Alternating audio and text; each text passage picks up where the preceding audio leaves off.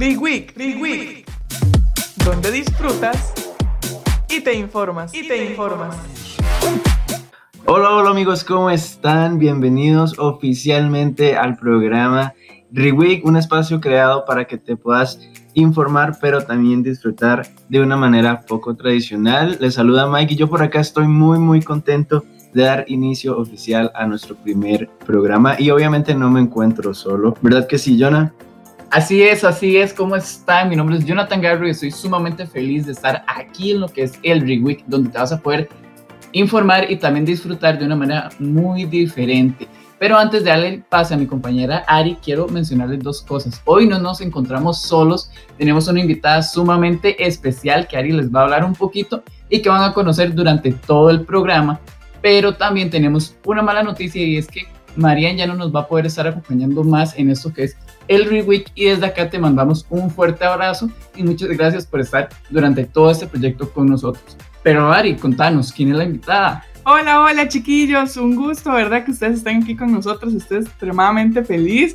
Hoy es prácticamente nuestro programa número uno, un programa completo, van a poder cómo se, van a ver cómo se desarrollan, ¿verdad? Los segmentos y demás. Y así como dijeron mis compañeros, hoy tenemos una invitada súper especial es Melissa Flores. Ella es letrista y diseñadora de Design It Handmade. Es un emprendimiento que lleva ya mucho tiempo y ella está aquí con nosotros.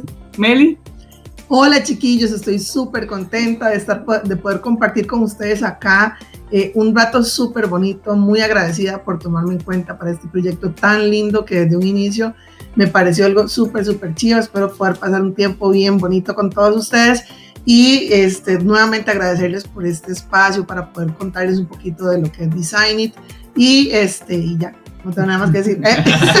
pero bueno, entonces como, como escucharon, vamos a estar hablando con medio un poquito, que aquí en secreto entre nos es mi mamá, ¿verdad, mami? Sí. Pero aquí en el programa es Melissa y Ariana. No, somos Melissa y Ariana y ya está. Esto es algo profesional.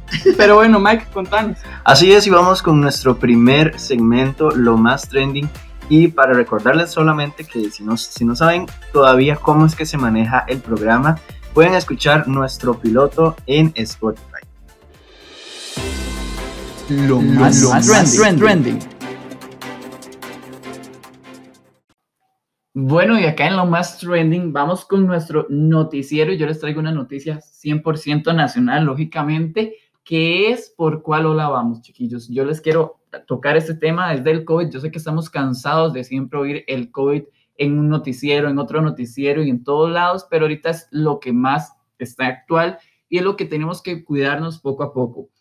Pues acá este, un investigador de la Universidad de Costa Rica, Agustín Gómez, dice que Costa Rica atraviesa hasta su momento su segunda ola es decir, no ha pasado una tercera o una cuarta como se está viendo actualmente, sino es que Costa Rica aún no sabe manejar por qué ola vamos en sí. ¿Por qué es esto? Porque la primera ola para Agustín dice que se vivió desde el inicio de mayo hasta el 24 de diciembre del año 2020, es decir, desde que empezó aquí en Costa Rica el COVID hasta el diciembre de 24 todos esos meses anteriores se controló, no hubieron muchos casos como ahorita se están viendo actualmente, que ayer, bueno, el sábado se vieron 1.350 casos confirmados de COVID solo en un día. El sábado 24 se confirmaron los casos de mayor alcance a nivel nacional. En Costa Rica nunca se había visto esos casos en un solo día este, el Ministerio de Salud, eh, Daniel, ¿me ayuda con el Daniel apellido? Salas. Daniel Salas, este, dijo que la restricción iba a cambiar nuevamente por todos los aumentos de casos. Es decir, a partir del 27 de abril, los, eh, la restricción vehicular va a estar de 9 de la noche a 5 de la mañana de lunes a viernes y los sábados y domingos cambiaron las restricciones. Así que si ustedes manejan, si tienen carros, si les gusta salir los fines de semana, verifiquen sus placas y por favor cuídense con este tema, porque como dice Agustín, podemos estar por nuestra segunda ola, no por, por la cuarta ola como lo están manejando acá, porque Costa Rica tiene un problema con eso. No sé si ustedes sabían, pero en diferentes países sí se maneja mejor que aquí en Costa Rica por ejemplo, acá en Costa Rica se ponen dos casos más que ayer, entonces es una nueva ola. No, no es así. Las olas es como ahorita se está, como Agustín el investigador de la UCR dijo que la eh, las olas se manejan por mayor casos. Es decir, ahorita se están viendo 100 casos más cada día o 200 casos más, ahorita 1000 casos en un solo día. Es algo sumamente sorprendente que Costa Rica somos muy pequeños, porque aquí no solo nos escuchan ticos, sino también en diferentes países de Latinoamérica. Costa Rica es un país muy pequeño y si vamos de mil en mil, ya ahorita todo el país va a estar contagiado. ¿Qué opinan, chiquillos? Bueno, yo no sé, o sea, yo digo que se cuiden mucho y realmente yo también lo noté, como que esta es la segunda ola. Bueno, yo no sé nada al respecto, ¿verdad? yo no soy bióloga ni doctora, ni mucho menos, pero es como muy notable la cantidad de casos de un tiempo para acá ¿verdad? Digamos, tal vez hubo la primera ola el año pasado, ¿verdad? Esa ola que nos acordábamos que era un montón de casos por día. Ya después como que a nosotros se nos olvidó y ya nos escuchaban tantas cosas en las noticias y fue hasta ahora que otra vez mil el resto de casos, ¿verdad? Al día. Entonces ya va como que uno lo ve y uno dice, pucha, así más bien parece la segunda ola, ¿verdad? Entonces ya como lo manejen, cuídense mucho, protéjanse mucho porque los familiares, las familias, los que han pasado por eso saben que pues a algunos les ha ido muy bien, a algunos otros no muy bien, ¿verdad? Entonces, cuídense bastante. Sí, siempre es importante mantenernos eh, con el cuidado porque sabemos que, bueno, de ver tantas noticias y todo, ya nos hacemos como insensibles al tema, ay, qué pereza, o, y ya no le tomamos tanta importancia como al principio, pero si seguimos con, con esas actitudes, pues nunca vamos a salir de ahí. Eh, eso sí, ¿verdad? Como que uno se cansa y uno dice, uy, qué pereza, ya no voy a volver a ver noticias nunca más porque ya estoy harta de escuchar lo mismo. Pero bueno, y es importante. No, chiquillos, y, y Meli, vieras que, bueno, me, me confundí de error, eh, me tuve un error y son 1830 casos, no son 1300, son 1800, o sea, más todavía. Y el presidente de Costa Rica, Carlos Alvarado, hizo un, un comunicado sociales donde dijo que ya en, las, en el campo UCI, en los centros hospitalarios, ya hay 303 camas ocupadas por personas entre 30 años a 59 años. No son adultos mayores, son jóvenes. Y ahorita actualmente hay jóvenes entre los 18 a 30 años contagiados que ellos hacen que se contagien las personas mayores de alto riesgo. Entonces, no sé, chiquillos, en verdad son casos sumamente... Costa Rica está entrando ya en una crisis de la pandemia que no había tocado hace mucho tiempo. Y, por las cepas, ¿verdad? También no, no conozco mucho al respecto, no he leído mucho al respecto, pero tengo entendido que hay como nuevas cepas, ¿verdad? Sí, yo estuve escuchando, perdón, respecto a lo de las nuevas cepas, que es lo que está afectando ahora a las, a las personas más jóvenes, ¿verdad? Entonces eso eh, está trayendo un poquito más de, de preocupación, es lo que hemos, bueno, lo que yo vi esta semana en, lo que fue noticias y demás, que estaban hablando un poco respecto a la preocupación que tienen porque lo que está abarcando la mayor parte de, de camas en los, en los centros hospitalarios son personas eh, jóvenes. Obviamente siguen habiendo personas, ¿verdad? Adultos mayores y personas de alto riesgo, pero también ya se está aumentando los casos en ese aspecto. Entonces sí es importante cuidarse y sí el sábado se presentaron la mayor cantidad de, de, pasos, de casos que se han este, registrado desde que empezó la pandemia y yo también comparto con que estamos en la segunda ola, porque sinceramente cuando hablan de tercera, cuarta ola, eh, me quedé esperando dónde está la segunda. Para mí, desde que empezó hasta diciembre, que empezó a bajar, para mí eso es la primera ola. Y ahorita que estamos volviendo a subir, ¿verdad? Un término muy personal y obviamente tampoco soy profesional, estamos también ya en, en las puertas de la sí, segunda y es, es, preocupante porque, digamos, la mayoría de, de, las personas que hacen reuniones, ¿verdad? Son jóvenes, ¿verdad? Que, que la fiesta aquí, que la fiesta allá, que aquí unos cuantos y así. Entonces, cuidarse ahí un poquitillo, ¿verdad? Porque Ahora estamos involucrados absolutamente todos. En esa fiesta, en esa fiesta. Pero bueno, yo creo que sigue Mike, ¿verdad? Exacto, Mike nos trae lo internacional. Cuéntanos, Mike. Bueno, sí, nos vamos para el lado internacional. Y bueno, resulta, bueno, yo les traigo una noticia que ya había salido hace mucho tiempo, pero que volvió a relucir por todo esto. Yo no sé si ustedes vieron el video de este famoso conejito Ralph. Save Ralph, ajá, que habla sobre el maltrato animal y la experimentación en animales en, en productos cosméticos.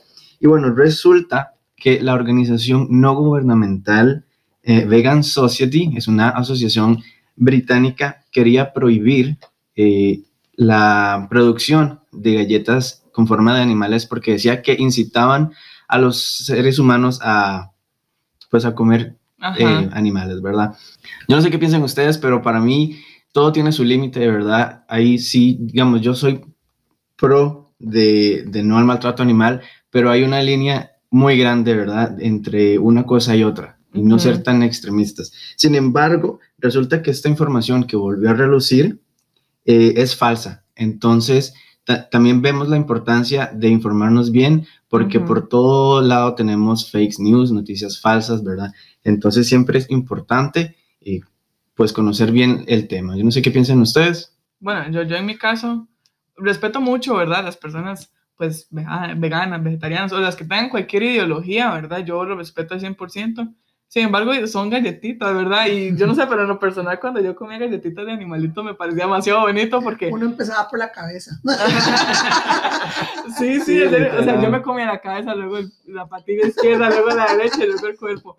Pero digamos, ¿verdad? Yo, yo respeto ideologías y todo lo demás, pero sí siento que es como, de, no sé, son galletitas, no le veo como esa cierta, siento que es algo inocente, yo no sé, yo lo veo desde ese punto de vista. No, de hecho, a nivel mundial también se iban a quitar los logos que tuvieran animalitos, que Ujú. ya fuera marcas como un patito, un oso, un pingüino o así, iban a quitarse la marca que tuvieran eso y nada más se iban a llamar por el nombre de la marca y no iban a tener Ajá. el loguito del animalito por lo mismo, porque incitaba este, al maltrato animal y porque este, alentaba, como por ejemplo a las personas obesas, a comer el animal que a ellos más les gustaban. O sea, por ejemplo, si a mí me gustaban los pingüinos, yo me iba a comer este, lo que tenía un pingüino siempre, entonces Ajá. me comía el pingüino y me comía, y eso incitaba también a la obesidad, no a, la- a los jóvenes y niños con obesidad. Ujú. Siento que a veces como que también uno dispersa las perspectivas de las cosas, como que las quiere ver de otra manera y, y a todo le quiere encontrar uno lo malo y eso es,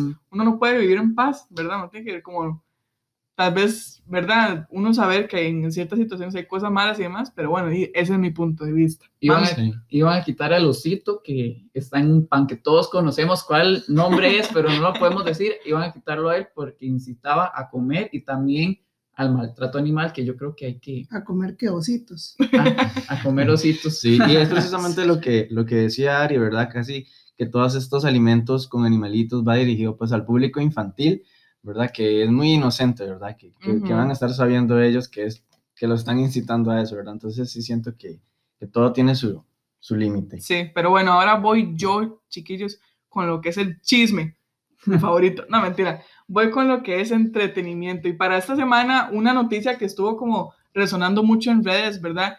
Es, Muy pues, trending. muy trending, ajá. Es, pues, no es de acá de Costa Rica ni demás, pero es que Caitlyn Jenner se está postulando a candidata para ser gobernadora de California. Y bueno, tal vez muchos conozcan quién es Caitlyn Jenner, ¿verdad? Pero otros no. Y les cuento un poquito, él, bueno, ella fue un atleta muy reconocido, ¿verdad? Pero su fama fue aumentando por aparecer en series de televisión, en películas, pero más que todo por aparecer en el famoso reality show de las Kardashian, ¿verdad? Él, es el él fue esposo de Kris Jenner y es el papá de Kylie Kendall, ¿verdad? Todos las, las conocemos, ¿verdad? Y demás. Entonces, este, ahorita lo que está pasando en California es que el gobernador Gavin Newsom, ¿verdad? Está enfrentando una probable elección revocatoria. Sin embargo, todavía se siguen, ¿verdad? Juntando firmas para ver si se convoca la elección y demás. Pero muchas personas, incluyendo Caitlyn Jenner, están pues anunciando sus posibles candidaturas. Ella por sus redes puso, ¿verdad? Ella es eh, transgénero, entonces ella impulsa mucho todo este tipo de ideologías y demás. Y ella mediante sus redes puso que ella quería ser pues gobernadora y demás, porque ella creía que era capaz de cambiar todo lo demás. Y muchas personas pues están surgiendo dudas porque ella es una novata en la política. ¿verdad?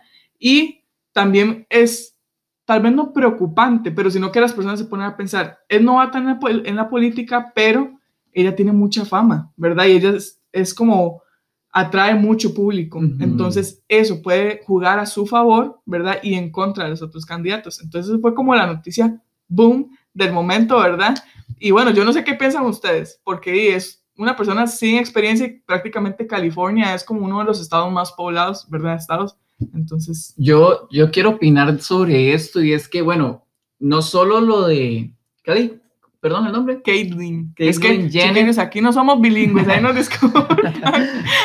No, co- eh, el caso de Kenny Jenner fue igual como el de Kenny es- West. Kenny Kanye West, que se tiró, pero a las elecciones presidenciales Presidenciales. de ajá. Estados Unidos. Para mí es muy fuerte este tema porque no es cualquier cosa que puede ser un candidato para, para ser electo en este tema porque tiene que saber de política, sobre economía, sobre las finanzas, cómo manejar bien esas cosas. Tienen que tener mucho conocimiento y estar muy a la mano de la política y no en reality shows, este, en atletismo y demás. No digo que no estés 100% capacitado, Sí, porque, Pero- porque no sabemos, al rato y sí ha estudiado un montón de cosas. Bueno, yo en lo personal no sé qué, qué- qué han hecho ellos con su vida ni demás, pero tal vez uno dice, eh, tal vez atrae más votos, pero no por lo que sepa o lo que vaya a ofrecer, sino tal vez por su fama. el ¿verdad? voto populista, como El se lo voto dicen populista, exactamente. Entonces, bueno, y yo no sé, esperemos que, esperemos a ver qué, qué procede de todo este chismón. Yo, yo opino que eso es más que todo por la fama, ¿verdad? Esas personas tienen tanta fama que ya después no encuentran qué hacer, ¿verdad? Sí. Y, y ya después por querer tener más,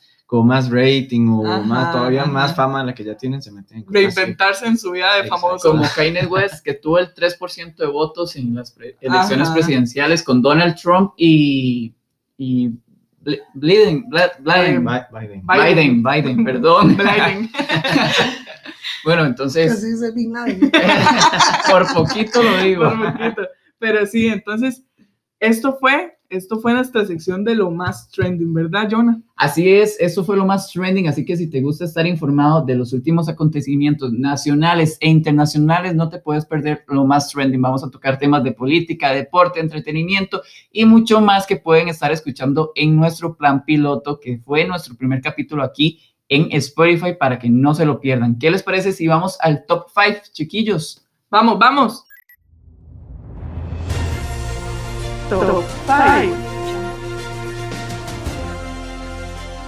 Y así es, ahora vamos con lo que es el top 5. Y el top 5 de esta semana está súper cómico, súper chistoso. Para y que es, se burlen de nosotros. es bañazos en público. El top 5 de nuestros bañazos en público. Y bueno, yo estaba pensando, yo soy un bañazo andante. Ah, bueno, antes que eso, eh, explicar qué es bañazo, ¿verdad? Porque puede ser que aquí alguien que nos esté escuchando diga, pero ¿qué es bañazo? Bañazo es, ¿cómo lo podrían explicar, chiquillos? Como una vergüenza. Un ridículo. Un ridículo, un... Al- algo que uno lo dejó en, ridículo en público. Ajá, un ridículo. Trágame tierra. Ajá, Un trágame exactamente. tierra. Entonces, bueno, yo soy un bañazo andante, ¿verdad? Yo soy la ridiculez en todo lado y yo, a mí siempre me pasan cosas en la calle. Pero una cosa que me recuerdo perfectamente, mi abuela vive en San Carlos, ¿verdad? Y cuando yo estaba más chiquitilla, pues yo fui a San Carlos y cuando estábamos en la terminal de buses, en un Maxi Pali que había ahí, ¿verdad? En un supermercado, pues estaba yo con las maletas y como que las maletas pesaban un montón, ¿verdad? Y ella me dio las maletas a mí y yo llegué y las agarré y en eso que las agarré era tanto el peso que yo me caí. Y ella de la vergüenza, en vez de ayudarme, siguió caminando. Entonces yo solita, yo solita ahí con las maletas parecía una cucaracha así con las patillas para arriba y todos los del supermercado se me quedaban viendo así desde el parqueo como la ayudo o no la ayudo, ¿verdad? Y yo así como una cucarachilla y eso que usted se cae y cuando se levanta es por, por la vergüenza, ¿verdad? Como no me pasó nada y usted se puede haber golpeado todo, pero usted se levanta por la vergüenza. Camina renco, pero ahí va. Y sí, bueno, ese fue de uno de los que me acuerdo, uno de mis peores bañazos que he tenido. A mí me da pena demasiado decir lo mío. Bueno, Pero bueno, Mike, antes de lo que pasó, la publicidad que acaba de decir Ari es no pagada por aquellos chiquillos. Ay, no, esto es terrible, lo siento, lo siento. Bueno, resulta que yo había ido a una entrevista de trabajo, ¿verdad? Eso fue como un lunes. Y bueno, nos hicieron capacitación y demás. Y nos dijeron, si no los llamamos de aquí para el viernes, pues es que no, ¿verdad? No, no pasa nada. Y llega el viernes y a mí todavía no me habían llamado. Y digo yo, bueno, no importa, yo voy a ir porque Porque nunca he derrotado. exactamente. Puede, puede que, se- que surja una oportunidad, ¿verdad? Ajá. Entonces yo me fui, me puse mi mejor outfit, con la mejor actitud, ¿verdad? Y llegan y nos, met- nos meten a una sala como de conferencias y nos dieron un desayuno y, y yo, ¿verdad? Todo feliz. Y llega el momento donde dicen, bueno, vamos a entregar los contratos y yo, bueno, este es mi momento, pero yo no sabía que cada contrato ya tenía el nombre de las personas que estaban ahí y yo, ¿y ahora dónde me meto? Y nunca me llamaron, ¿verdad? Nunca me llamaron y preguntan, ¿a quién no le entregamos currículum? Y levanto yo la mano y bueno, empiezan a buscar que cuál era mi nombre, que si, que si me habían, que si me habían llegado, eh, llegado el correo de confirmación Ajá. y yo, sí, sí, todo indignado, ¿verdad? Ay, no, Todo. demasiada pena enfrente Qué de todas las personas. Y usted así como, ¿Y ahora qué digo? Chiquillos, y lo peor es que yo soy testigo de esto. Esto es 100% real. Desayunó gratis. Eso fue lo mejor, desayuno gratis. Na- y nada mejor que la comida gratis. Yo no sé ustedes, chiquillos, ahí que nos están escuchando, pero cuando a mí me dan comida que es gratis, yo soy la más feliz del mundo. Bueno, yo, yo siento que todos, Obvio. ¿verdad? O sea, ¿quién, quién no ama la comida? ¿Verdad? Bueno, entonces, ese fue su. Ay, eso fue mi. Ahí sí Este. vamos recordándonos, ahí les contamos. Bueno, voy yo. Les voy a contar uno que no es muy actual, pero es que yo soy una persona demasiado despistada y yo iba por San José caminando, feliz de la vida para mi parada de bus y resulta que yo por estar viendo al ciprés nunca me di cuenta que había una cantarilla sin tapa. Y bueno, yo iba caminando feliz con una amiga y yo estaba viéndole la cara a mi amiga y de la nada mi amiga me dejó de ver porque me metí en la cantarilla. Estaba con una pierna adentro y una pierna afuera. Estaba haciendo Puro, puro, como las que hacen ballet, que quedan así como split. hice un split en ese momento y yo estaba llorando dentro de la cantarilla porque me había golpeado lo que ustedes ya saben lo que me golpeé y ella no me podía sacar sola porque no me aguantaba. Entonces, las dos personas que venían atrás míos, muertos de risa, me sacaron de la cantarilla y tenía el pantalón roto, olía a caca. Yo estaba llorando de la risa y estaba con un dolor en la pierna porque me había metido un clavo que me pasó de todo el tobillo. Y yo estaba llorando y riéndome de la vergüenza. Y para peores, no tenía plata. En ese entonces no existía una marca de, de carros que hacen Transporte, transporte, ¿verdad? Entonces solo había taxi, no tenía plata para un taxi y olía a caca. Iba mojado por todo San José, pasé todo el barrio chino oliendo a caca, todo sucio y llorando porque me dolía mucho. Tuve que agarrar un taxi y el señor que me vio cuando me monté me hace, no, bájese, usted huele a caca, no lo voy a llevar a ningún Ay, lado. qué- qué feo, Tres qué taxis me dieron así hasta el cuarto me rescató. E- Ese cuarto se merece una medallita Sí. por solidario. No, Sí. Y yo llamé a mi mamá y le hago, mami, le tengo una, me pasó un accidente, pero estoy bien. Y me hace, ¿qué le pasó? Y le hago, me caí en una cantarilla y no sé qué. Ah, hay cosas peores, me hace. Y yo en San José llorando. No, no, ahorita que hablamos de caídas, ahorita que me acuerdo, yo viajé en un intercambio con mi colegio, ¿verdad? A Estados Unidos. Y ahí, pues, nos separaban por familias, a nosotros, ¿verdad? Y a mí me tocó con dos compañeras, bueno, dos amigas. Y estábamos las tres con, con nuestra familia, era un señor y una señora. Y un día, después de una actividad que estábamos haciendo allá, estábamos muertas de hambre, entonces dijimos que fuéramos a, a comer. Entonces llegamos al restaurante, ¿verdad? Y ya comemos, ¿verdad? Y salimos. Y yo voy toda campante con, con el fresco en la mano, ¿verdad? Y mi compañera estaba haciendo un chiste en español, ¿verdad? Cero, cero, cero bueno, ¿verdad? Entonces yo la estaba regañando porque estaban los señores y aunque no entendían en español, igual no era buena idea. Entonces yo le estaba diciendo, no, no, es que usted no tiene por qué burlarse así. Y yo ya regañando toda. Y yo no vi que había una escalerita. Vea, yo me voy cayendo y yo, como tratando de agarrarme de algo, agarré el fresco. El pero es que yo me acuerdo que yo lo vi en cámara lenta y el fresco, yo estripé el fresco y el fresco hizo como, psh, ¿verdad? Y yo iba cayendo en cámara lenta y todo mi peso cayó en mi muñeca. Vea, todo el, el, el auto de ese restaurante se bajó, el gerente del restaurante salió, la que limpiaba, la cajera, todo el mundo se me quedaba viendo y me decían, ocupas ayuda, ocupas ayuda, una ambulancia. Y yo, yo aquí en Estados Unidos en un hospital jamás me cobran hasta la vida, ¿verdad? Y yo, no, no, no. Y cuando al día siguiente tenía la muñeca, pero era, pero es que ustedes no saben el pañazo que yo pasé porque todo el mundo salió a verme. No, y eso fue en Estados Unidos, hubiera sido aquí en Costa Rica. La graban, Ah, se ríen, Ah, sí. La fotos. quema. Exacto. Bueno, Ya estuviera me hacen en memes en Facebook. y bueno, Meli, ¿vos qué? Bueno, yo escuchando acá las historias de ustedes estoy muerta de risa. Yo digo, obviamente por mi edad tengo miles de miles de bañazos y realmente este eh, ha sido todo un- todas unas experiencias. Por lo general mis, mis ridículos son en el suelo, ¿verdad? Como siempre me caigo. Pero recuerdo uno que me marcó de por vida y que yo dije de ese día, ¿verdad? Nunca más me, me siento en una silla plástica.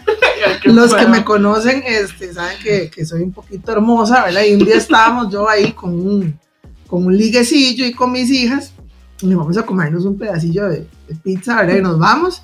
Y yo ahí jugando de, de rica, ¿verdad? Caminando ella.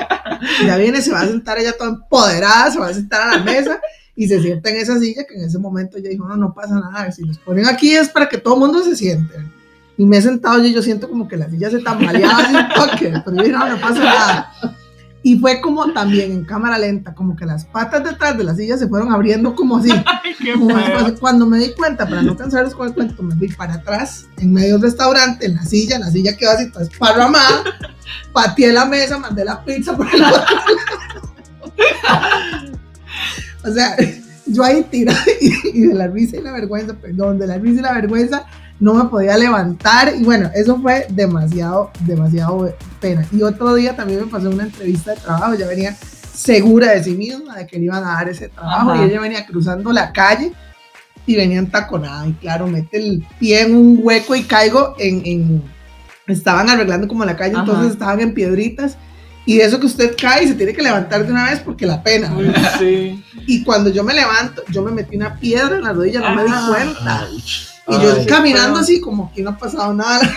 Seguro caí muy vacilón porque caí así como, Como en de- bailarina. como en declaración, exacto, así como que me iba a declarar a Nada más le faltaba el trajecillo ahí de ángel para hacer como Es correcto, es correcto. Y ya después cuando me monté al bus yo temblaba, estaba así llena de, de- sudaba frío porque di, tenía la herida de la piedra, pero caídas tengo miles desde el cole, pero son ¿Verdad? O sea, están feos. Y, y lo más feo de todo es que se burlan de uno, ¿verdad? Yo digo que, digamos, alguien se cae y obviamente da risa, pero es que uno no se tiene que reír, o sea, porque, porque por eso. Es inevitable. O sea, Riámonos, riámonos, pero ayudemos.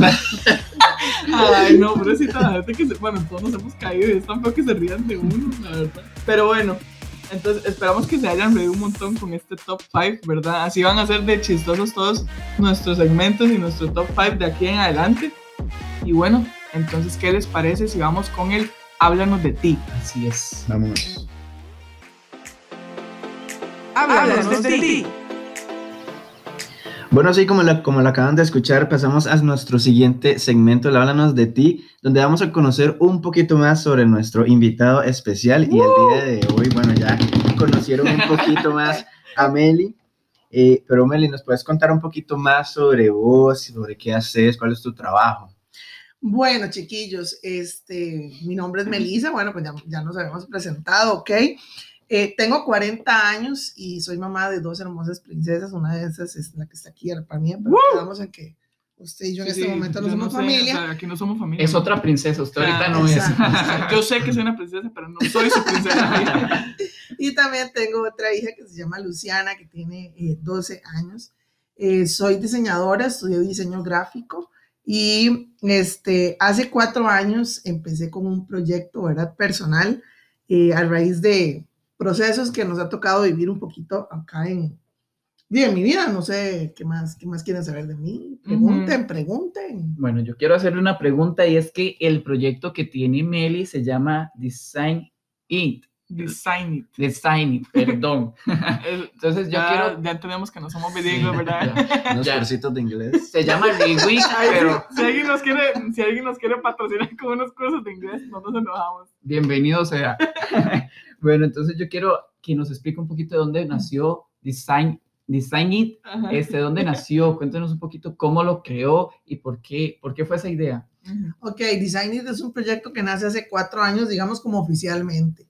Yo toda mi vida, desde que he estado chiquilla, este, me han gustado mucho lo que es la pintura, las cosas manuales, me gustaba mucho hacer cosas de arte, ¿verdad? Entonces, igual cuando yo trabajaba, este, siempre hacía como cosillas ahí como por entretenimiento. Sin embargo, Design It nace eh, a raíz de que eh, por un proceso que inició de salud, de una lucha contra el cáncer, eh, tuve que dejar de trabajar, ¿verdad? Me, me pensionaron por, por invalidez y este, y pues teníamos que, que, salir adelante con algo, ¿verdad? Entonces, en conjunto con mi hija, empezamos a crear un proyecto, ¿verdad? Donde ella es este, la cabeza del proyecto y yo este, soy la persona, digamos, como que me dedico a toda la parte que es la parte artística.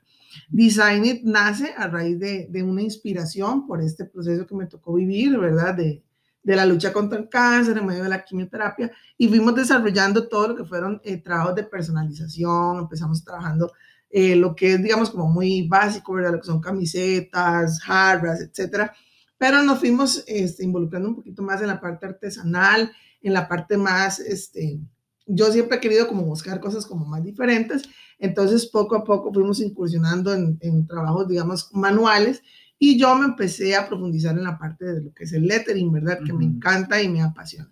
También mezclamos un poquito el conocimiento que yo tengo del diseño gráfico y trabajamos también toda esa parte, pero básicamente Design It nace en medio de este, este proceso que nos tocó vivir como familia de la lucha contra el cáncer que todavía eh, seguimos trabajando. Ajá, bueno, y, y nos, bueno, aquí nos estás contando, ¿verdad? Que, que realizas trabajos acá en Design It y que incursionaste en el lettering y demás, entonces, como un poquito más específico, como qué trabajos realizas en Design It, eh, qué te caracteriza a vos, ¿verdad? De ser emprendedora, qué son esos productos estrella o, o qué es lo que la gente le gusta mucho de lo que se vende en Design It.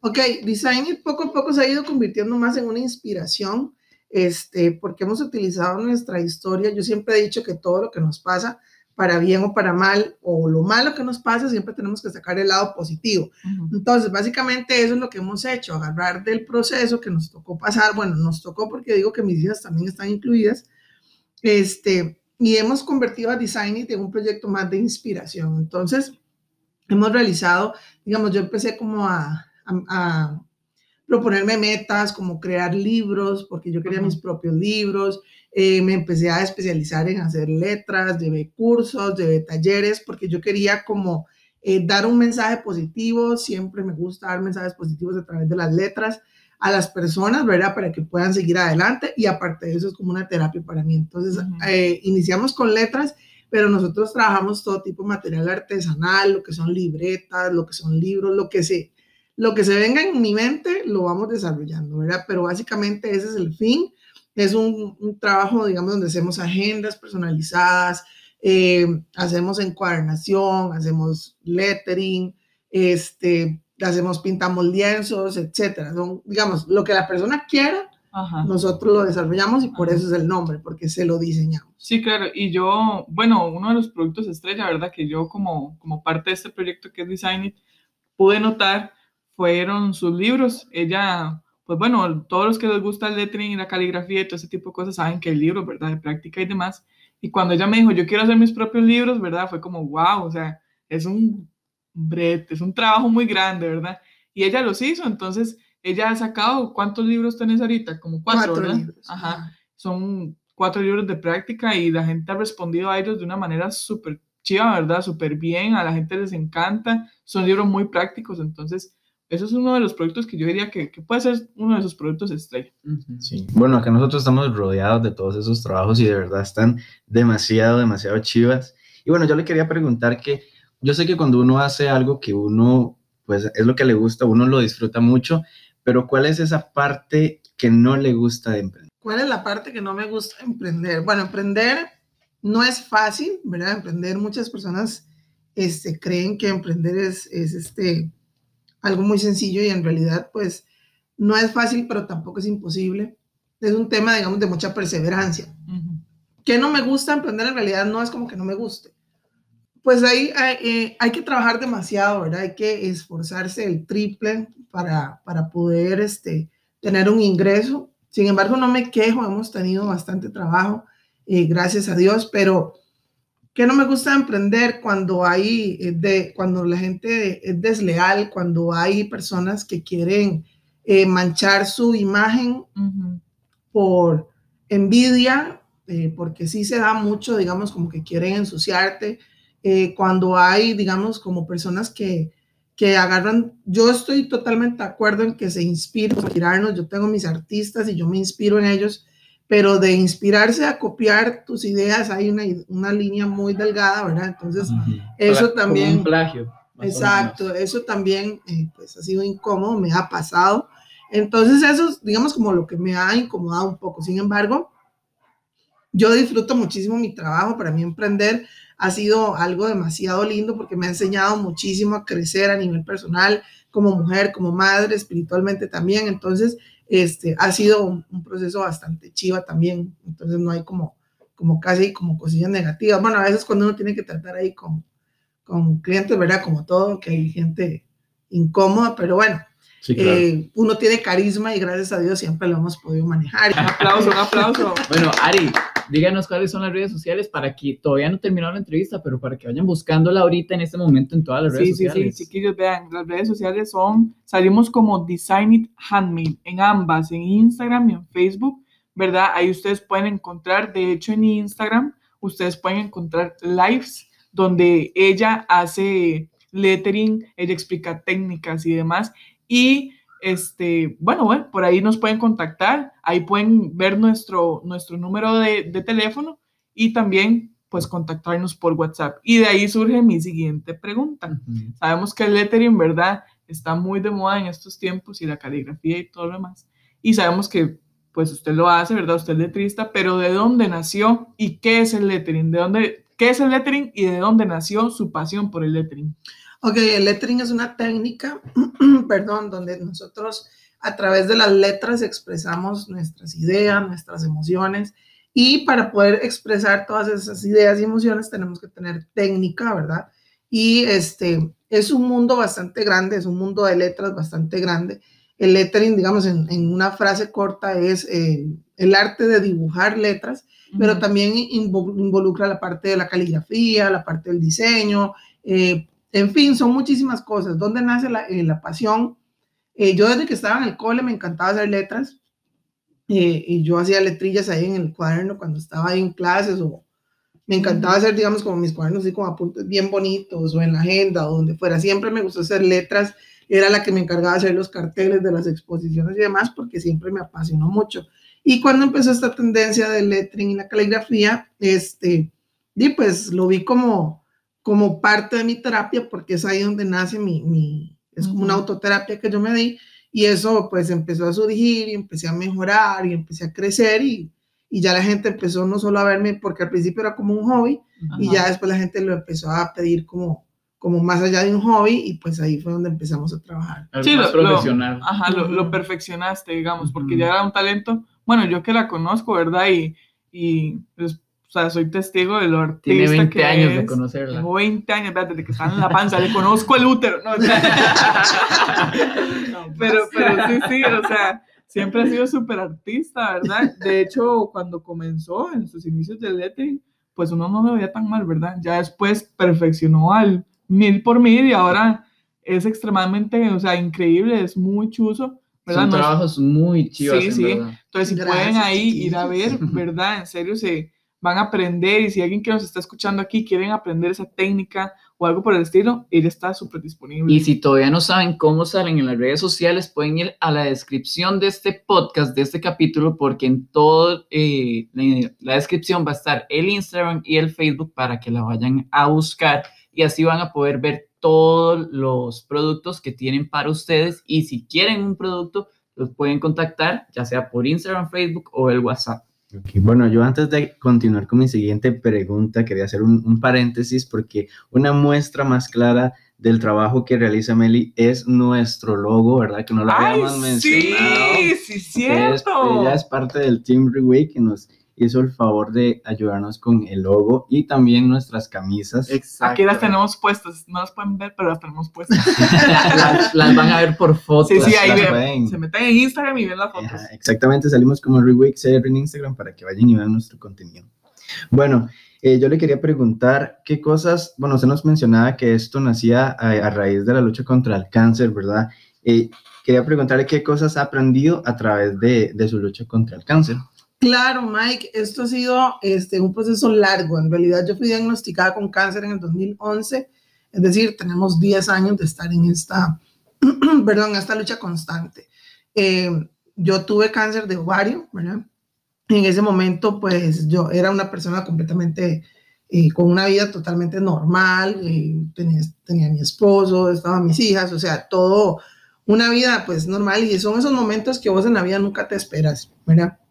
tenía 31 años en ese momento y no, de, simplemente yo tenía mi trabajo y de un momento a otro, cuando me diagnostican con el cáncer, eh, mi vida cambió por completo, dio un giro, eh, no fue 360, sino fueron como 50 vueltas más, ¿verdad? Entonces fue bastante fuerte, fue un aprendizaje continuo y sigue siendo un aprendizaje continuo. Eh, yo quedé sola, quedé sola con mis hijas y de ahí nace la idea, ¿verdad? De, de, este proyecto, ¿verdad? Porque ellas estaban pequeñas, Ari tenía 10 años cuando yo, bueno, cuando fui diagnosticada la primera vez, Ari tenía 10 años y Lucy tenía 3 años. Eh, ya en ese momento estuve 3 años en tratamiento, fui a de alta y pues continué mi vida súper bien, nuevamente haciendo una vida pues normal, ¿verdad?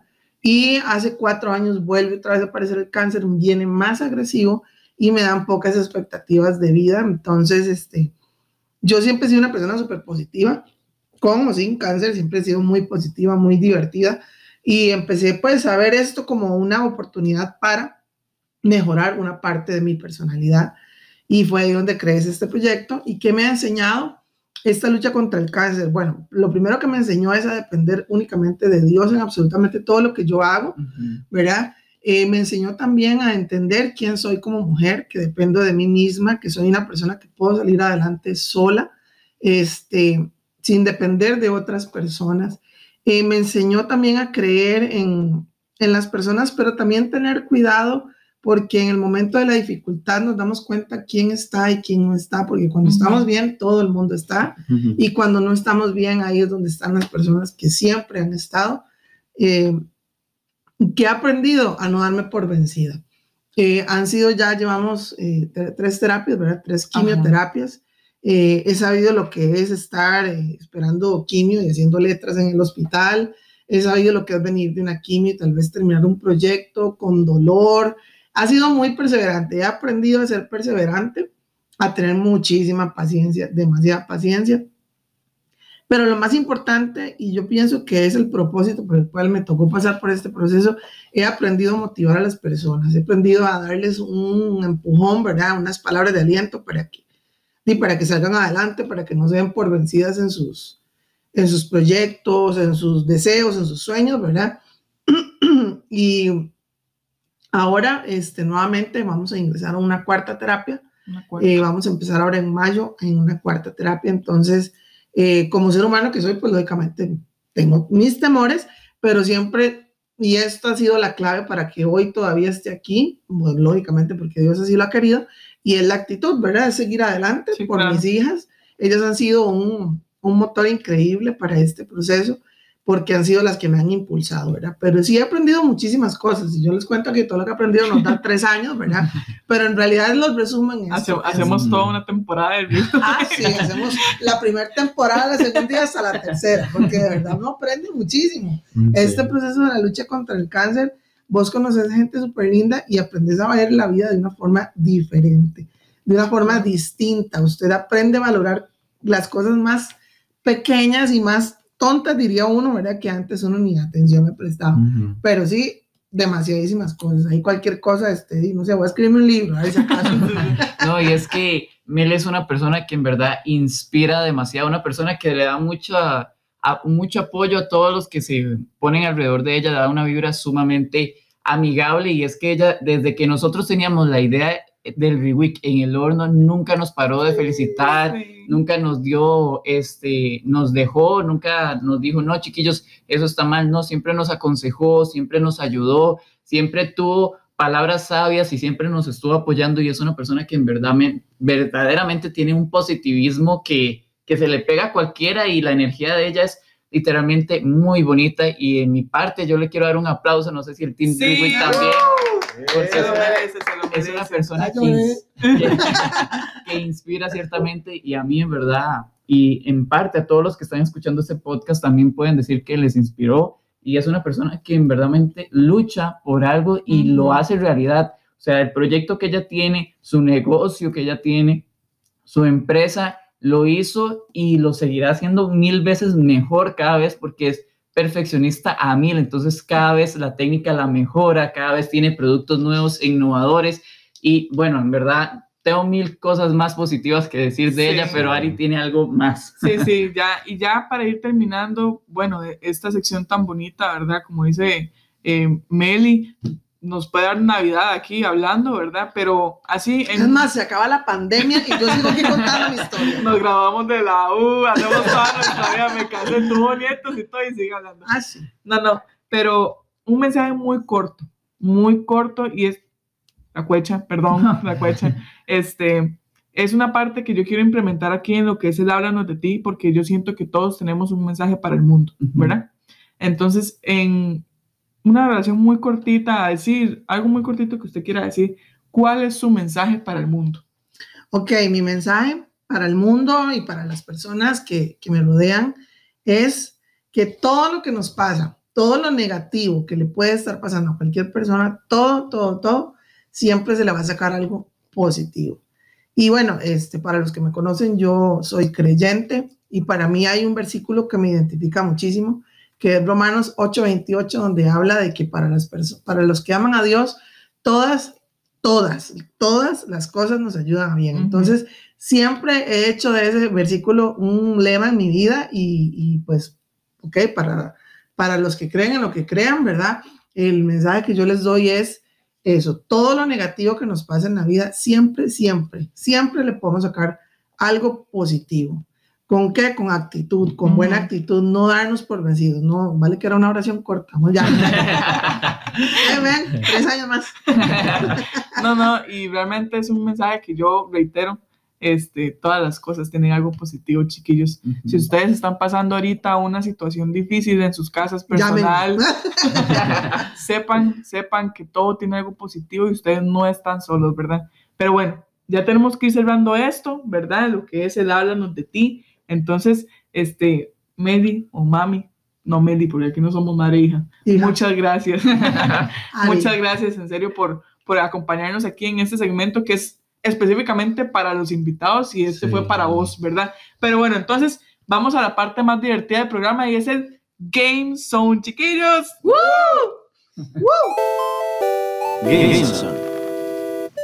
Bueno, y ahora sí estamos, como dijo Ari, en el mejor segmento para divertirse, que es el Game Zone. Y no estamos solos, no piensen que todavía Meli se ha ido, no, Meli Ah, se no, queda no, no. hasta el final con nosotros. Aquí la Tres tenemos, años más. aquí la tenemos secuestrada. Así que, ¿qué les parece si vamos con nuestro primer juego para inaugurar al Game Zone?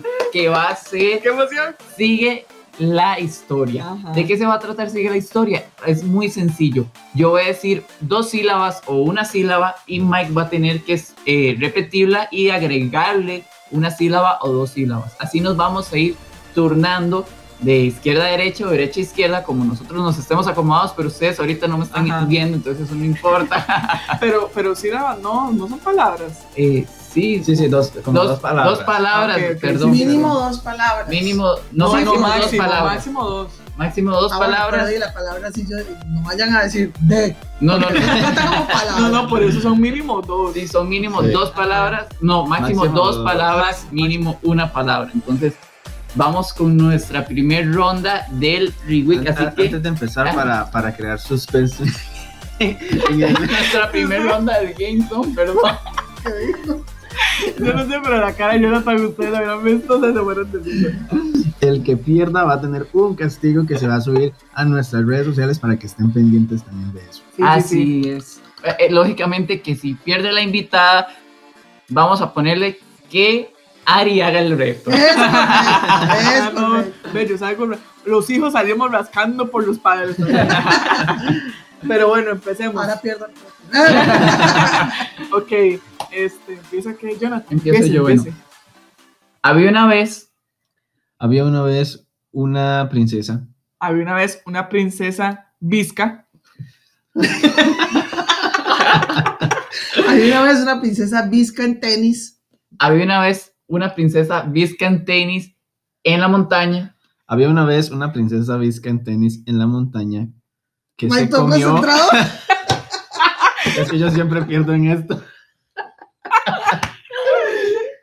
Ok, ok, ¿cómo fue? ¿Cómo Dale, fue? dale. Había una vez, ya se me olvidó. Había una, había una vez una princesa en tenis. No, No. visca. A ver, ya me hicieron perder. Ay, no. Ay, no, está bien. No. Bueno, Ok, ok, ¿qué, esa, esa era la prueba, esa era la prueba. Esa era la prueba, sí, sí, la. ¿Qué va? ¿Qué va? Esa contada no como hagan perdida. Va, va, Mike, empieza. Otra vez, otra vez. Ok. Eh, un gusanito Un gusanito visco, parece. Un gusanito visco en tenis. Ay, no. Un gusanito visco en tenis en la montaña. Un gusanito visco en tenis en la montaña se comió, ahora sí. Tiene que adivinarle la hora sí. Ok, ok. Un gusanito visco en tenis en una montaña se comió. Ya Ahora sí. ¿Qué? ¿Por qué? Es en la montaña, no en una montaña. Ah, no, ya. Ay, no, no. Ay, pero iba agregando la hora Ay, sí. perdón. Perdón, Ya, perdón, Yo perdón. quería hacer la historia del gusanito visco, pero ya me hicieron perder. Y de la princesa Vizca. Bueno, Bueno, ahí, ya. ahí rayita para mí. Yo perdí por culpa de Jonathan. Ah, No se vale, pero Ari, Ari. Ay, qué risa. Voy yo. Sí. Empiezo yo la historia. Ujú. Ok. Este. No más viscos y no más tenis. No se vale disco ni tenis. Ok, ok. Un vampiro. En tacones. Le vamos a dar otra oportunidad. Ay. Ay, ok, vamos de nuevo. Un No, no, no. Sí. Ajá. ¿Va usted? Sí, lo dijo mal. Usted tiene que decir un vampiro en tacones. Ay, Ay, sí. Qué Pero le damos una oportunidad. pelada. A mí no me dan oportunidades y ellos dos sí. Es, la invitada tiene el comodín. Bueno, dile, un vampiro. un vampiro en tacones. Un vampiro en tacones se vistió. Un vampiro en tacones se vistió de princesa. Ok. Un vampiro en tacones se vistió de princesa con lencería.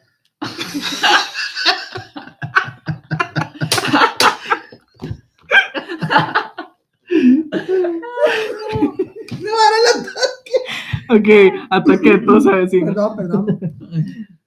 Un vampiro en tacones se vistió con lencería. No. No, Cri, cri, princesa. cri, cri. Princesa. Ah, Ahí, punto menos. Meli, uno. Bueno, en realidad es de Aries el punto, pero vamos. Ay, vamos. no. Me la va a perder yo y me toca hacer reto. Bueno, va. Meli empieza. Yo, ok, Sí, suave. Sí, hágale, hágale, hágale.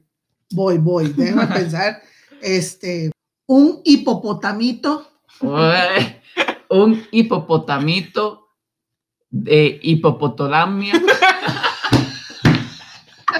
Se pasan. Uh, Ya va, se puso la raya.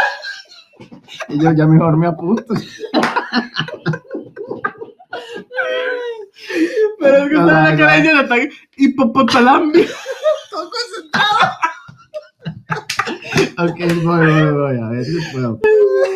Un hipopotamito de hipopotolamia. Ajá. Ah, sí. Se hipopotamió. Ay, no. Ok, ok, ok. Un hipopotamito de hipopotamia se hipopotamió e hipopotama cagó. Rayos. No. Ay. Qué bueno que hipopotamo cagó, ¿verdad que sí? Todavía seguimos. Todavía sigue vivo. Ahí disculpa, ¿verdad? Este, la censura. Voy. O sea, el ataque. Ay, Un hipopotamito de hipopotalamia Ajá, se hipopotamió ajá. y se hipopotacagó Sí, sí, sí. de hipopotarrisa.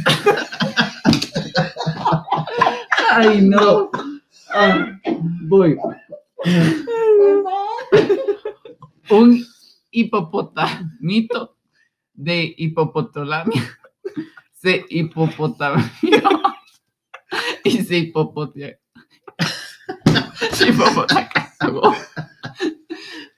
De la hipopotarrisa Ajá. por escuchar a los hipopótamos del Riwick. Ay, pero qué.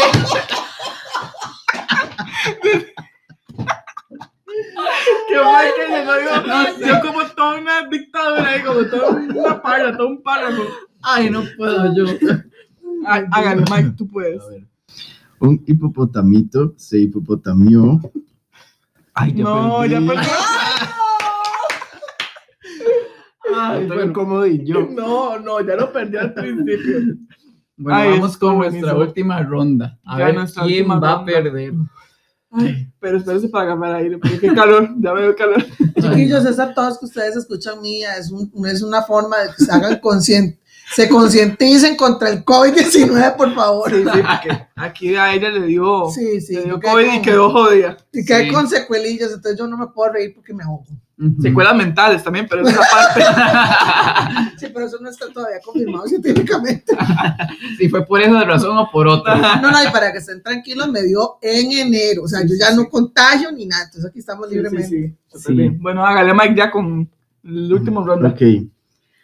Facilita, por favor. Ay, qué risa. Y lo peor de todo es que la del hipopótamo sí duró. Sí. Y era la más de... Sí. Bueno, ok. Mi mamá ama. Mi mamá ama la lencería. Ya nos exhibiste, esa fue la exhibiste. Si ustedes hubieran visto la cara, dice, ya me exhibiste. Aunque no. No, no. Mi mamá ama la lencería sexy. No, ¿qué? Mi mamá ama la lencería sexy para la noche. Mi mamá ama la lencería sexy para la noche porque se comió. Ok, ok. Mi mamá ama la lencería sexy para la noche porque se comió. este, porque se comió un chocolate. Ay, Jesús. Mi mamá ama la lencería sexy porque se comió un chocolate con almendras. No, ya perdió, ya no. perdió. Era En la noche. ¡Ay! Ah, ay, no, pero eso no me beneficia a mí. Sí, ya, ay, no, ya, perdí ya. yo. Ya perdió Ari porque Ari dio la cara por este invitado. Eso, hija. Perdón, eso, Ari. Así que. Ay, sí, perdí yo. así que si quieren ver el reto que le vamos a poner a Ari, nos tienen que seguir en el Instagram y en el Facebook. No se lo pueden perder. Salimos como ReWeekCR en todas nuestras redes sociales. ¿Y qué les parece si vamos a nuestro último segmento que es el Tea Time? El tea time. Bueno, sí, ahí me ven por redes sociales haciendo el bañazo una vez más. Pero sí, vamos al tea time. Tea time.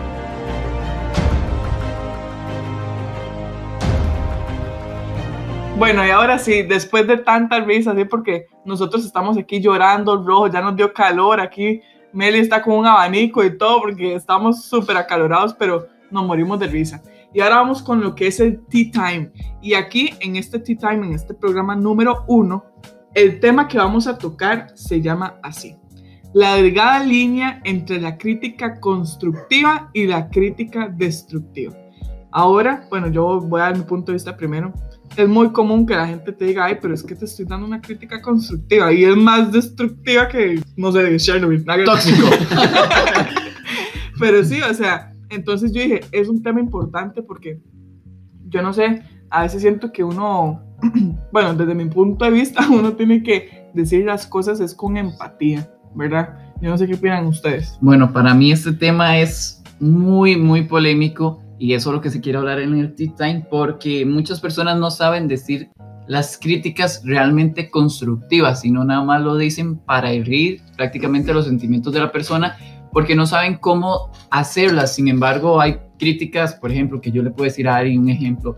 Ay, Ari, este, vieras que no, no sé, tienes algo en el pantalón, vieras, no te, no, no me gusta cómo se te ve ese pantalón a decirlo, ay no, Ari, jamás, yo no me pondría ese pantalón que anda usted ahorita, la verdad, no sé usted qué piensa.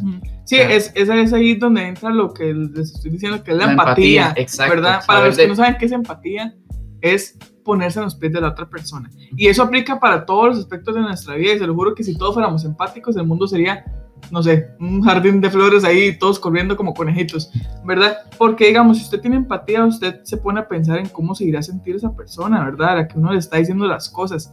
Entonces, hay una frase que un día yo escuché y es que la crítica constructiva sin empatía no es más que... Ay, no me acuerdo cómo es exactamente, pero... Arro- Qué buen aporte. Muy Yo quería sonar como Paulo Coelho, pero, no o sea, lo, lo que quería decir es que, que, pues, sin empatía es, es simplemente... No sé, destructiva, no sé, así como lo Sí. dice el, el título. Bueno, yo siento que eso también va a depende de la persona que reciba la crítica, ¿verdad? Porque personas así nos vamos a encontrar siempre. Y también, bueno, va a depender de cómo uno tome las cosas, ¿verdad? Y cómo esté yo en ese momento, digamos, si me dicen algo que no es constructivo, eh, yo decido si lo tomo de buena manera o no lo tomo de buena manera. Ajá. Y un claro ejemplo puede ser ahorita Meli nos puede dar, porque Meli es, em- emprendedora y más de una vez tuvo alguna crítica constructiva o, o Constructiva negativa. con un doble sentido, ¿verdad? Sí, claro, nosotros nos hemos topado con cada cosa que, bueno, uno de verdad tiene que armarse muchísimo de paciencia, porque detrás de una crítica constructiva, y lo hago entre comillas, eh, siempre va a haber un poquito de, mm, a, a veces hay un poquito de maldad de la persona con, ese, con esa carita de yo no fui, ¿verdad? Pero sí, es, es de verdad, como dice el título, una línea muy delgada entre lo que es la crítica constructiva y la crítica destructiva, porque a veces es tal vez como la forma en cómo se digan las cosas o también el tema, porque a veces hay cosas en las que realmente no tenemos ni siquiera por, ¿Por qué qué opinar? opinar. Ajá. Yo también pienso exactamente lo mismo. Hay cosas en las que uno no tiene simplemente por qué opinar. Algo muy común ahora, digamos, es con, ay, con, con el tema del físico. Más ahora que, yo no sé si a ustedes les ha pasado, pero ustedes escuchan a gente decirle a otras personas, o incluso a uno mismo, ¿verdad? Como, ay, pero es que este, esta cuarentena te hizo mal, ¿verdad? Aumentaste de peso, bajaste de peso, ¿qué te pasó? ¿Verdad? O sea, todos tenemos un espejo, o sea, Sí, no me hace sí. falta tu, tu opinión porque ya yo sé, yo me veo todos los días, De ¿verdad? hecho, un claro ejemplo de eso es que, bueno, para los que no saben, yo tengo un problema en la sangre que a mí no me, no se me es muy fácil aumentar de peso, entonces yo por eso soy muy flaco. Y cuando estoy gordito, aumenté un poquito, un kilo, aunque sea, me pongo muy feliz. Y las personas dicen, ya era hora de que aumentara de peso, porque usted parece una, una caravera, un fósforo andante, no. o sea, no Y- se ría. yo, yo mismo me hago esas burlas, pero porque yo ya me acostumbré, pero es decir, a personas que eh, realmente están mal con su físico y se sienten mal, no es como la manera de decírselas, No. en vez de fe- felicitarlas porque lo hey, qué bonito, este, bajaste de peso, a no decir, ah, no, ya era hora de que bajara de peso. No, y yo siento que ni así, porque uno no conoce el trasfondo de las cosas. Chiquillos, perdón que, que la interrumpa, Ari, ahora que tocan ese tema de la salud, agregándole un poquito a mi experiencia, Ujú. y es, pues, estar relacionado, es también la parte de la imprudencia. Eh, yo no les puedo contar a ustedes, pues, duramos otros tres años aquí más, cuántas frases imprudentes he recibido a lo largo de todo este proceso. Entonces siempre la persona tiene que ser muy cuidadosa, más cuando se trata de un tema de salud, que por ejemplo en mi caso era tan evidente porque estaba sin pelito. Entonces, frases como, eh, qué fea te ves pelona, o frases como, de esta sí no vas a salir, o la típica que no puede faltar, mi tía, mi prima, mi mamá, mi vecina se murió de eso.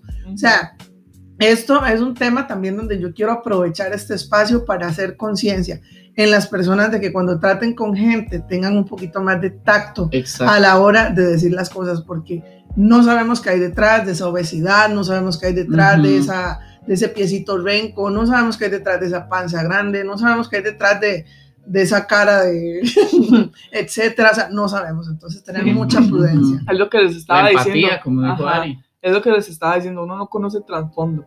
Porque tal vez a veces vemos una persona y tal vez, qué sé yo, bajó de peso. Pero usted no sabe lo que esa persona hizo para bajar de peso. Y le estás felicitando algo que vos no sabes si lo hizo saludable o no. O ¿verdad? si tiene una enfermedad, está Ajá, bajando de peso. exactamente. Entonces, en temas, así como le habían dicho, hay temas que mejor uno no opine porque uno no conoce, ¿me entiende? Y todavía, si uno conociera, tampoco no opine, o sea, no es de incumbencia de uno. Exacto. Sí, hay que aprender a decir las cosas y si uno no sabe del tema, mejor no opinar. No meta la nariz donde no la tiene que meter, en pocas palabras. Exactamente, nunca he escuchado eso, pero está muy. está Son muy- frases mías. eh, Jonathan Garro, 2021. Sí. Pero sí, esa es verdad, o sea, es como, en resumen, toda este, esta charla de Tea Time, creo que todos pues concordamos en la misma idea, ¿verdad? Algunas Van a, no. haber, ajá, van a haber momentos en los que en el Tea Time todos tengamos maneras diferentes de pensar. Donde nos vamos a jalar las mechas. Ajá, y ahí es donde nos vamos a confrontar. O Exacto. tal vez simplemente, ¿verdad? Pues saber por qué es que esa persona opina de tal forma. Opinar diferente. Ajá, pero ahorita estamos concordando todos en lo mismo. Y bueno, como saben, ¿verdad? No, no opinar de lo que no sabemos. En eso se resume este Tea Time. No opinemos de lo que no sabemos porque las personas, todos tienen sus luchas y todos tienen sus problemas, ¿verdad? Que no conocemos. Entonces, aquí, hasta aquí, llegó el programa del día de hoy. Y Meli, ¿te querés despedir? Sí, claro, muchísimas gracias de verdad por haberme recibido el día de hoy. Fue un momento, un tiempo súper, súper divertido. Me he reído bastante, estoy segurísima que los que escuchen este podcast les va a encantar. Este, y agradecerles a ustedes, chicos, y una vez más felicitarlos por este proyecto tan lindo. De verdad que eh, es una oportunidad súper, súper bonita para que las personas puedan entretenerse, informarse de una forma sana, de una forma divertida. Muchísimas gracias por tomarme en cuenta, chicos, y de verdad súper contenta de haber estado con ustedes el día de hoy. Muchas gracias, muchas gracias a vos, eh, Mel, mami, como quiera que diga, este, por acompañarnos aquí, ¿verdad? Este, sos un ejemplo a seguir y por eso queríamos que estuvieras acá con nosotros. Y yo, Ari, me despido. Muchas gracias a todos ustedes, a los que llegaron hasta el final, a los que nos han seguido y a los que apoyan este proyecto tan grande, en serio, de corazón. Y de mi parte les mando un abrazo súper fuerte y nos vemos hasta la próxima. Chao, chao. Bueno, sí, y yo primeramente quiero, quiero agradecerle a Meli por acompañarnos el día de hoy, porque una de las ideas del Reweek también es que podamos eh, nunca rendirnos de nuestros sueños, de siempre seguir adelante, ¿verdad? Que queremos también que ustedes se lleven eso de nosotros con este proyecto y qué mejor manera de, de inculcar ese tema con nuestra primera invitada de lujo, ¿verdad? Entonces, de verdad, muchísimas gracias. Y gracias a ustedes también por acompañarnos y están escuchando esto en este punto, es porque se quedaron hasta el final del programa. Entonces, de verdad, muchísimas gracias porque es muy importante para nosotros. Perdón. Y bueno, igual se despide Mike y nos vemos hasta la próxima. Chao. Así es, y también me vengo a despedir yo. Mi nombre es Jonathan Garro y quiero agradecerle mucho a Meli por todo el apoyo que nos ha dado, por hacernos el logo como nosotros lo teníamos planeado. O sea, ella vio nuestra idea y simplemente la plasmó y hasta en las camisas nos ayudó y la verdad es que es una persona admirable. Quiero agradecer por todo el apoyo que nos ha brindado y también decirles a ustedes que no se nos olviden seguirnos en todas nuestras redes sociales. Salimos como el CR en Instagram y en Facebook. Y como dijo Mike, el Reweek siempre quiere que ustedes logren sus sueños. Y para finalizar este programa, les traigo una frase que dice así: Solo una cosa convierte en imposible un sueño, el miedo a fracasar, de Paulo Coelho. Así que el Reweek te alienta que no, eh, a que no digas que no a tus sueños. El Reweek te dice: sigue adelante a pesar de que el camino sea muy largo, a pesar de que no logres tu objetivo, lo vas a lograr de alguna u otra manera como nosotros lo estamos haciendo con esto que es el Reweek. Así que no olvides en sintonizarnos todos los programas los miércoles por Spotify y en nuestras redes sociales como Reweek CR. Nuevamente me despido, mi nombre es Jonathan Gary y nos vemos hasta el siguiente programa. Chao, chao. Reweek, Reweek, donde disfrutas y te informas. Y te informas.